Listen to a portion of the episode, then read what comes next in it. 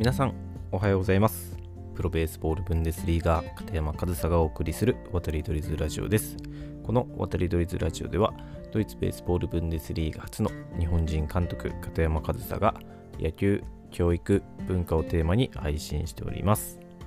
はい1月15日木曜日。今日も配信やっていきたいと思います。はい、えー今日はですね何の話をしようかなと思った時にまああの昨日メジャーリーグの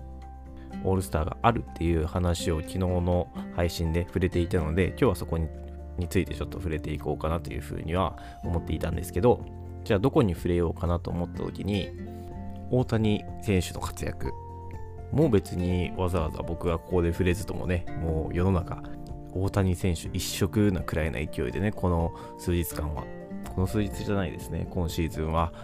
毎日報道があってるのでわざわざ触れなくてもいいかなと思いますし試合内容もねやっぱりスーパースターがね集まった試合なのでね MVP を取ったゲレーロジュニアの完璧なホームランとかね、まあ、そういったものも見れましたけどあえてその辺りには触れなくてもいいかなと思ってじゃあ何の話をしようかなと思った時に僕普通にテレビでそのメジャーリーグの様子を見てたんですけど、まあ、民放のね、テレビで見てて、まあ、その朝のワイドショーの中で大谷速報みたいな感じでね、その大谷選手がマウンドに上がるとき、大谷選手がバッターボックスに入るときをまあ切り取ってね、放送とかしてて、まあその様子を見たんですけど、まあ、そこでね、ちょっとね、引っかかるというか、まあ、別に全然なんか悪いことがあったとかではないんですけど、僕が気になったことっていうのをちょっとお話ししていきたいなと思うんですけど、まあ結論から何が気になったかというと、その大谷選手がマウンドに上がってる初回ですね、1回裏、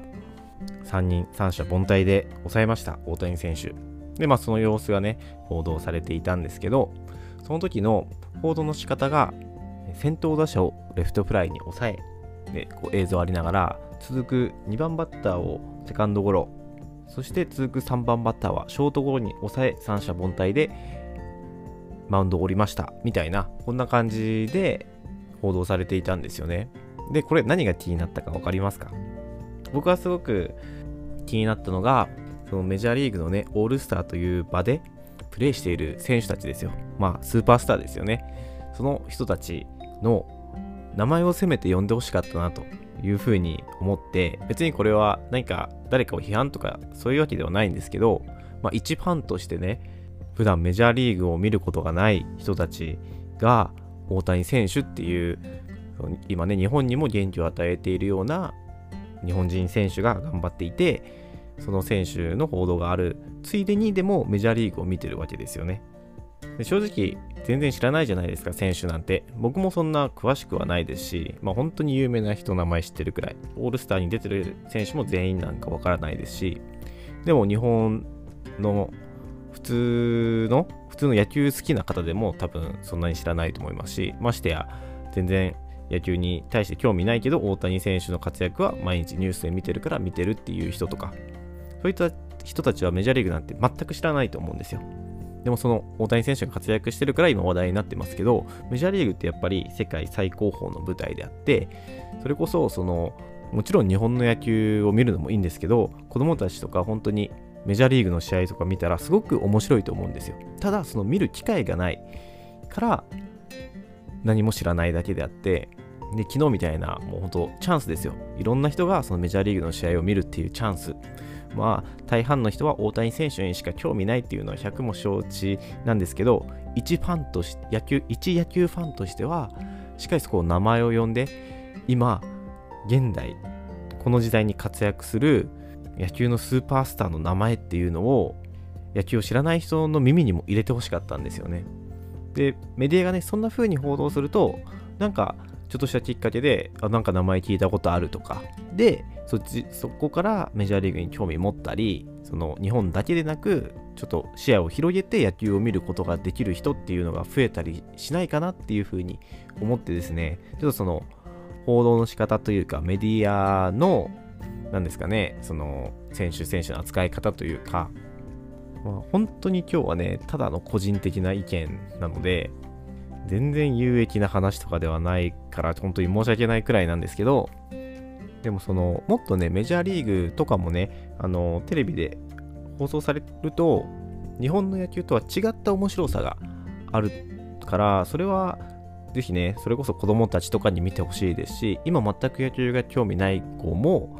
メジャーリーグの試合を見て興味を持つ子だって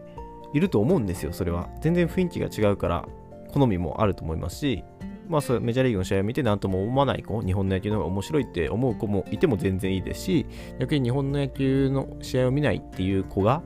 メジャーリーグの試合を見て面白いって思うこともあると思うのでね、まあ、その、今ね、テレビの放送とかもね、だんだん日本の野球、プロ野球でさえなくなってきてる中で、メジャーリーグを見る機会っていうのは本当に少ないと思うんですけど、でも、大谷選手の活躍で、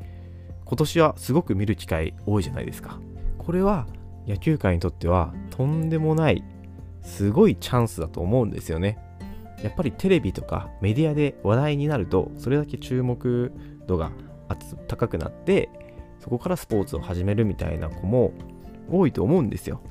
で今はそれこそ大谷選手の活躍ですごい人が野球に興味を持ってくれてるタイミングだと思うんですよね。そこにねどんどん乗っかっていくというかねどんどんその畳みかけていかないとこのチャンスがもったいないなって、その一野球ファンとしては思ったんですよね。まあそのね、メディアの方々はね、その野球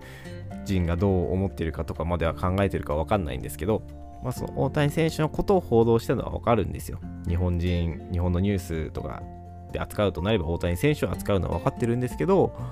もう少しね、せっかくのオールスターという舞台だったのでね、メジャーリーグのオールスターという風な報道の仕方もしてくれると一野球ファンとしては嬉しかったなというふうに思ったという話ですかね今日は。まあ、メジャーリーグもね、まあ、もちろん分かりますもちろん分かるんですけどその日本人の情報しか報道されないじゃないですか。まあテレビとかではね、まあ、尺とかもあるからいろいろ要因はあるのは分かるんですけどね。そしてメジャーリーグの報道時間を増やすために日本のプロ野球の報道時間を短くしようなんて思いませんし日本のニュースも僕も見たいですしね、まあ、そこはね全然誰に文句とか今日この話をして何かが解決するとかそういうことは全くないので本当に今日は雑談というかねちょっと聞いてる方には申し訳ないような内容になってしまったかもしれないんですが、まあね、そのメジャーリーグを舞台とした報道をするのであればもっとメジャーリーグに興味を持ってもらえるような報道の仕方とかメディアのその扱い方とかをしてくれると野球ファンとしては嬉しいなという話でした。すみません。今日は本当に個人的な意見を話しただけの回でした。が、えー、今日も最後までお聴きいただきありがとうございました。本当にありがとうございました。片山和沙でした。